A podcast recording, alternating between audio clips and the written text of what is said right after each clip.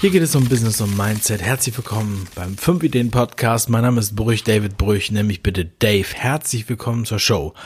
Ich freue mich wirklich sehr, dass du dir diese Folge anhörst. Sie ist extrem wichtig. Nicht nur für mich, sondern auch für dich.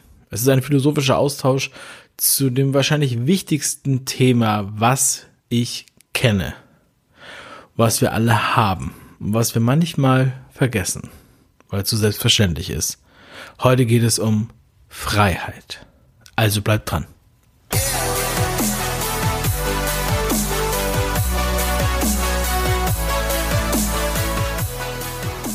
Die Freiheit nutzt sich ab, wenn du sie nicht nutzt, sagte Reinhard May damals in seinem Lied Sei wachsam. Kann ich dir wirklich nur empfehlen, findest du bei YouTube in der Konzertversion. Es ist wirklich eine gute Version. Ähm, Freiheit ist für mich persönlich ein großes Thema. Ich spreche oft davon. Wenn du meine Podcasts kennst, wenn du meine Videos kennst, wenn du meine Bücher kennst oder wenn du mich persönlich kennst, wirst du wissen, dass ich oft über Freiheit rede. Aber ich habe das Gefühl, es geht manchmal so ein bisschen unter, dass ich darüber rede und das, was eigentlich dahinter steckt, welch, mit welchem, ja, mit welcher Bedeutsamkeit ich das eigentlich sage. Ich werde in Interviews gefragt, was wäre ein Schulfach, was ich einführen äh, würde, wenn ich könnte. Und dann sage ich Freiheitslehre. Genau aus diesem Grund, weil wir manchmal vergessen, wie, wie gut es ist, frei zu sein, weil wir es als selbstverständlich ansehen, so wie der Fisch im Wasser vergisst, dass er im Wasser ist. Ich habe heute mit einem Mastermind ähm, Coachy auch darüber gesprochen, diese Freiheit zu nutzen. Und ich meine, ich bin heute in einer Situation, wo ich fast nur Menschen ähm, rede, die um mich herum sind, in meinem Umfeld, in meinem direkten Umfeld, in meiner Mastermind oder wie auch immer, ähm, oder Geschäftspartner, die auch diesen Wert von Freiheit erkennen. Und ähm, ich möchte es aber heute in dieser Sendung noch einmal ganz toll betonen, weil diese Woche einige Sachen vorgefallen sind. Und das ist jetzt so wie der Tropfen, der das fast zum Überlaufen bringt. Einfach, ja. Und auch nochmal ein bisschen die Drastigkeit äh, oder das Drastische mit reinzubringen in, in dieses Thema, was manchmal so untergeht, wo man einfach nur denkt, ja, der Dave, der redet immer von Freiheit. Ja. Alles andere ist einfach nichts mehr wert, wenn du keine Freiheit hast. So, meine Familie ist äh, aus der DDR. Ich bin äh, in Ostberlin geboren. Und ja, ich bin in jungen Jahren mit meiner Familie geflüchtet nach Hamburg und ähm, habe das nicht so direkt mitbekommen. Aber dennoch weiß ich, was die mir erzählt haben. Ich kenne die Situation von damals und ich bin geschichtlich sehr interessiert gewesen, schon immer.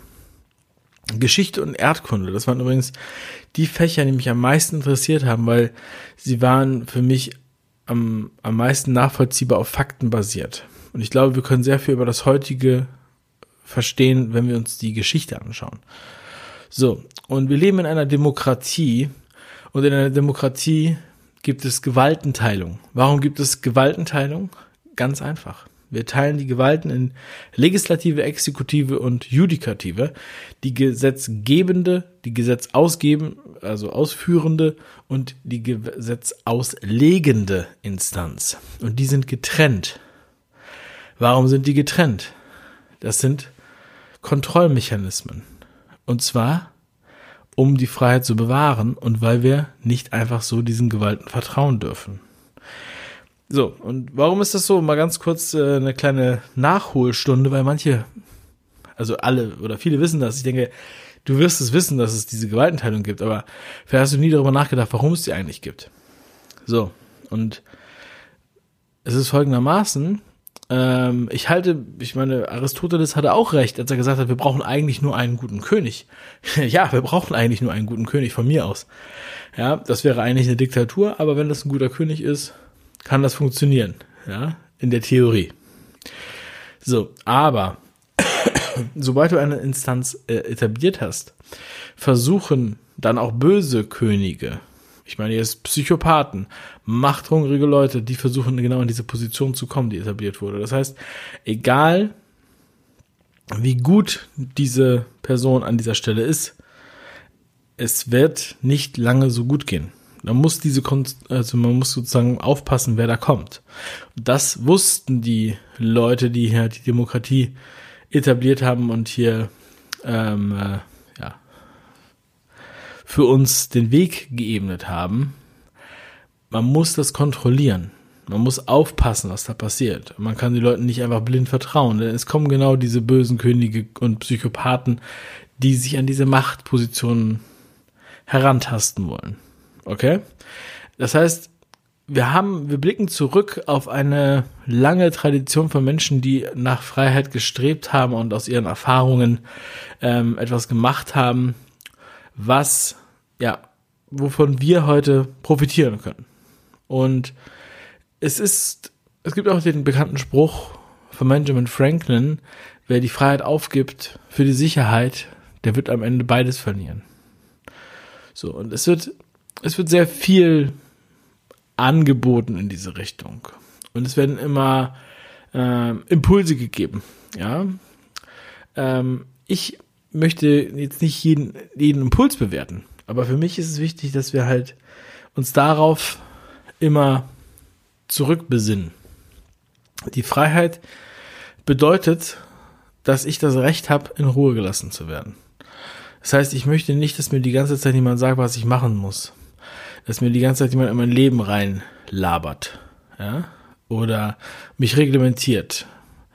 Solange ich niemand anders schade. Ganz klar. Ganz einfache Regel. Ja?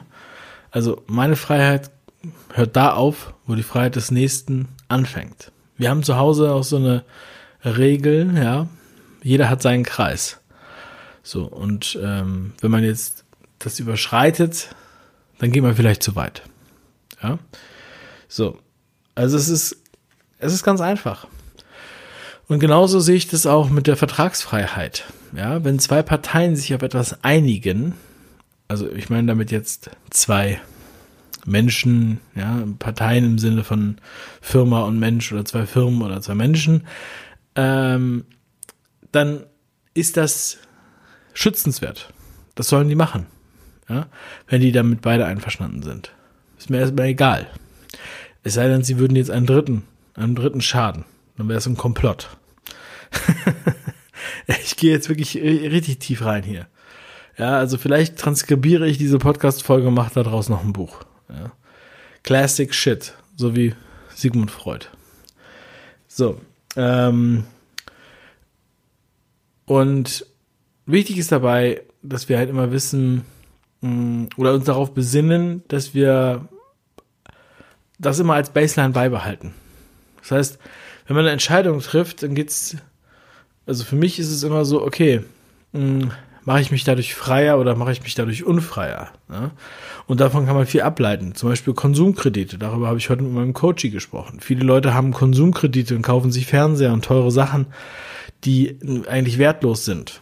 Ja, weil sie sofort an Wert verlieren und ähm, kriegen das verm äh, vermeintlich günstig oder quasi fast gratis, die Finanzierung. In Wirklichkeit binden sie sich was ans Bein und sind dadurch abhängig. Ja, so, das ist das im Privaten. Konsumkredite machen dich abhängig. Ähm, wir haben aber auch, auch gesellschaftlich ähm, Abhängigkeiten, in die wir manchmal reingeleiten und es gar nicht merken. Und auf einmal sind wir gefesselt und wir hätten nie gedacht, dass wir gefesselt sind. Mir sind diese Woche Dinge passiert, äh, die überhaupt nichts mit dem zu tun haben, was ich eigentlich tue, aber die mir äh, hineininterpretiert wurden in das, was ich gemacht habe. Das ist ähm, wirklich skurril. Deswegen fange ich auch so sacht an, das zu erklären. Ich habe diese Woche den ähm, Rainer Zittelmann interviewt. Das Interview ist auch hier im Podcast veröffentlicht worden. Und der Rainer Zittelmann ist ein Bestseller-Autor, hat 23 Bücher geschrieben. 23. Hat einen Doppeldoktor. Ist Historiker, Immobilieninvestor, Multimillionär, Unternehmer. Ja, und auch Speaker. Er spricht auch bei uns beim Speakers Day am 6.9. in Köln. Wenn du den Rainer Zietelmann noch nicht kennst, google ihn, guck diesen Wikipedia-Antrag an, lies seine Bücher. Kann ich dir wirklich nur empfehlen oder hör dir das Podcast-Interview an. Wie dem auch sei, ähm, bei meinem Kampf für die Freiheit oder beziehungsweise ich mache das gewaltlos, aber ähm, ja, metaphorisch gesprochen, also bei meinem Einsatz dafür, daran zu erinnern, an die Freiheit, ähm, spreche ich auch immer wieder vom freien Markt, von Kapitalismus. In dem Interview gehen wir sehr, sehr intensiv darauf ein. Es geht dreiviertel Stunde und es ist wirklich, wirklich ein sehr, sehr gutes Interview geworden. Ähm, beruht auf der Grundlage von dem Buch von Zittelmann und zwar Kapitalismus ist nicht das Problem, sondern die Lösung. Und das ähm, ist so, ich bin im Sozialismus geboren, in der Deutschen Demokratischen Republik, die sich auch selbst demokratisch genannt hat, aber eigentlich eine Rätediktatur war. Und ich weiß, dass meine Eltern und meine Großeltern sich innerhalb dieses Systems ähm, ja einen guten Platz geschaffen haben, sage ich jetzt mal. Sie hatten gute Beziehungen und sie konnten den Schwarzmarkt nutzen, der existierte. Ja, denn es gibt auch im Sozialismus einen freien Markt und das ist der Schwarzmarkt. Und ähm, aber was mich halt so interessiert hat, waren, waren diese, diese, oder worauf ich jetzt hinaus will, sind diese Einschränkungen. Diese Einschränkungen, mh, mm, die bestehen für das eigene Denken oder für das eigene Sagen und für die Interpretation dessen. Denn wir sind da an einem Punkt angekommen, wo ich sagen muss, wir müssen aufpassen. Wir haben deshalb auch die Gewaltenteilung. Wir müssen aufpassen. Ja, und wir müssen immer ein Auge offen haben. Ich habe ja dieses Interview geführt mit dem äh, Rainer Zittelmann und das habe ich auch angekündigt, habe es auch bei Instagram erwähnt. Und ähm, am Donnerstag erschien dieses Interview. Und nun war es so, dass am Dienstag nach meinem Interviewtermin mit Rainer Zittelmann der Herr Zittelmann direkt einen Anschlusstermin hatte. Und er sagte mir auch, ja, ich treffe mich mit dem Thomas Kemmerich von der FDP. Und mir sagte der Name nichts, so wie den meisten Menschen zu dem Zeitpunkt. So, später, ähm, also er sagte auch noch, dass er äh, als Ministerpräsident in Thüringen kandidieren möchte. Und danach äh, habe ich das im Hinterkopf behalten und am nächsten Tag wurde tatsächlich der Thomas Kemmerich zum Ministerpräsidenten in Thüringen gewählt. Und ich hörte das im Radio, wo ich gerade mit meinem Sohn unterwegs war und ich fand das irgendwie verrückt, ja, dass das, äh, dass der von der FDP jetzt äh, der Ministerpräsident geworden ist, obwohl die FDP ja mit nur mit fünf Sitzen im Landtag sitzt. Ja. Und äh, das habe ich dann auch bei meiner Insta-Story auf Instagram erklärt. Und das Lustige ist ja, dass der Titel des Interviews mit Rainer Zittelmann, was am Donnerstag rauskam, der stand zu dem Zeitpunkt schon fest und der war Kapitalismus versus Sozialismus. Und dann habe ich natürlich gleich in der Story auch erwähnt, ja, auch hier bei der Wahl sehen wir Kapitalismus versus Sozialismus, denn die FDP hat sich ja durchgesetzt gegen Rot, Rot, Grün. Ja, also Sozialismus. Denn die, die Grünen sind ja nach Thomas Mann Wassermelonen, äh, äh, nach Thorsten Mann, also in, also außen grün, innen rot. ja. Ähm, ja, und ich habe mir da in dem Moment nichts bei gedacht. Ich fand das lustig und ähm, so für mich war die Geschichte dann noch abgehakt. Aber wenn du das mitgekriegt hast mit dem Thomas Kemmerich, und das wirst du sicherlich, dann weißt du, wie stark er da kritisiert wurde, weil er hat diesen, äh, mit dieses Ministerpräsidium äh, oder ja, so nennt man es, glaube ich, Ministerpräsidium nur bekommen durch Stimmen von der AfD, die in Thüringen im Landtag sitzen, mit einer signifikanten Gruppe. Äh, zusammen mit der CDU haben sie diesen Ministerpräsidenten gewählt und mit den fünf FDP-Lern. So. Das war für mich jetzt immer noch kein Thema, aber daraus wurde dann, ähm, also sozusagen die, diese Person äh, diskreditiert, niedergemacht, beleidigt, bedroht sogar, sogar seine Familie bedroht, ähm, was dazu führte, dass er sogar zurückgetreten ist nach, nach einem Tag.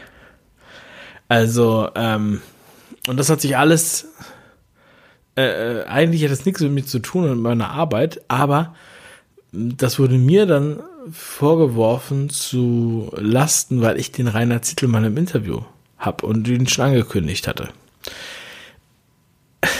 Ja, es klingt absurd, aber ähm, ich habe wirklich äh, zahlreiche beleidigende Mails bekommen. Wie kann ich nur den interviewen?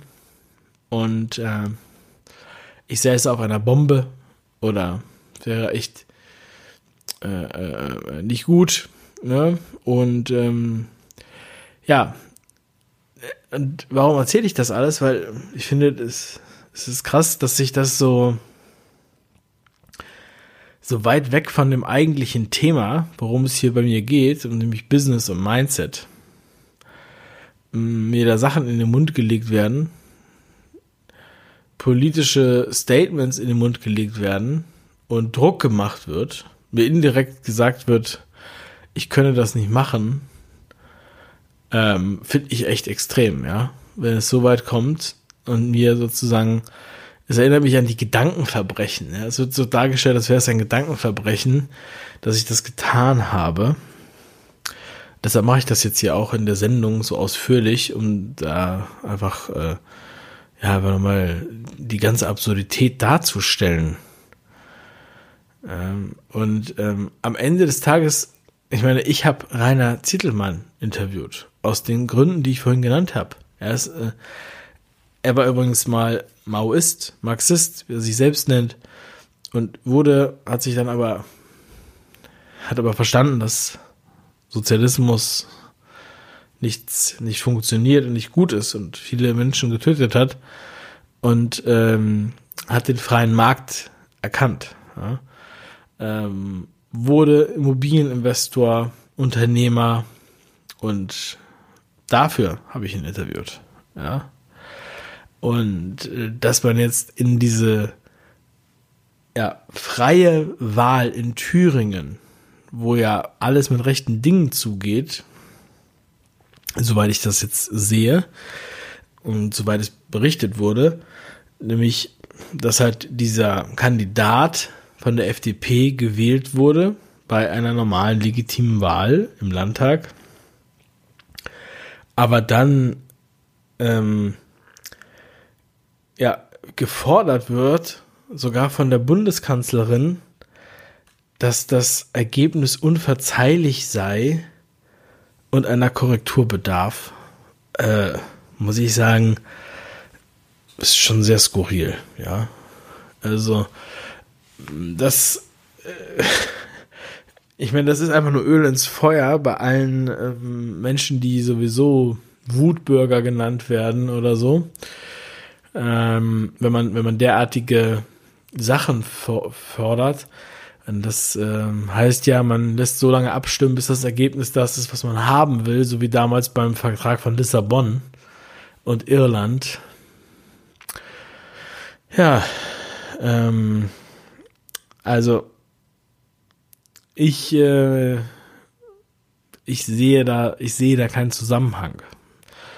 Und äh, viel schlimmer finde ich, dass es hier Menschen gibt, die diesen FDP-Politiker, der sich auch von der AfD distanziert hat ähm, und auch überhaupt ein unbeschriebenes Blatt ist mit weißer Weste, dass hier seine Familie bedroht wird und er im Grunde genommen indirekt erpresst wird, aufzugeben.